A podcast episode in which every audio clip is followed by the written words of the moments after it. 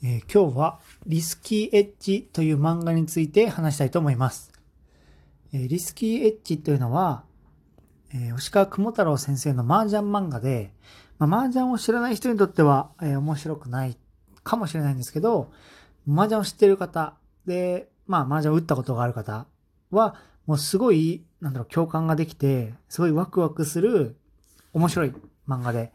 で、僕は大学の頃はもう麻雀漬けで、麻雀ばっかりしてましたから、えーもうこの漫画がもう本当に面白くて、で、僕が読んだ時は、まあ、コンビニ本としてなんか月に1冊かなで、全5冊なんですけど、で、もともとはその2冊分が、そのコンビニでは1冊になってて、で、それが全部で5巻の、えー漫画です。で、なんかこの作品は途中で打ち切りになったかなんかで、えー漫単行本自体は出てないんですけど、まあ、例えば Kindle Unlimited とかで全巻、えー読むことができて、で吉川雲太郎さん先生の作品は、えー他にも結構いっぱいあって、もう名作ばっかりなんですけど、えー Kindle Unlimited で読むことができます。で、このリスキーエッジ、まあ、反逆の麻雀とかで出てくるかな？まあ、リスキーエッジで出てくると思うんですけど、まあ、えー作品としては、えー一応その鳥羽鳥羽でなんかこう、なんだろう、カジノとかやってるような場所の、まあ、裏麻雀っていうのかな？まあ、高額なレートの麻雀で、まあ、打ち子として、まあ、めちゃくちゃ優秀な吉岡って主人公がいて、その青柳さんっていうその、そのカジノとかビルのオーナーの、えー一応信頼できる、もう一番の部下の吉岡っていうのが、まあ、打ち子として、まあ、打ってて、で、そいつは大学生なんですけど、その大学のその麻雀同好会ってとこに一応所属してて、まあそこででも麻雀を打つことはないんですね、その同好会で。で、麻雀の実力っていうのはその同好会では知られてなくて、でそこに、そのすごい可愛い女の子が一人いるんですね。そのはるかちゃんっていう。で、その子が、なんか先輩も私ルールをしますから打ちましょうよ、みたいな感じでちょっとこう、なんだろう、ほんわかした大学でそういう会話をするんですけど、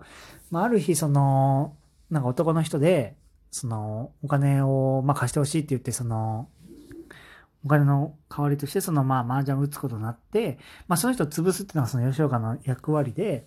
で吉岡が麻雀してこう、潰す、たそうと思った時に、お金、足りないお金はどうするんだってなった時に、いや、私には娘がいるから、まあ、その子をちょっと、なんかま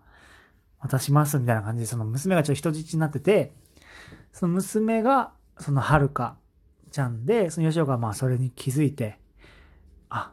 でもはるかっていうのは、あ、なんか先輩なんかこんなところで何してるんですか？みたいな感じでちょっとこう、なんだろう、とぼけてて、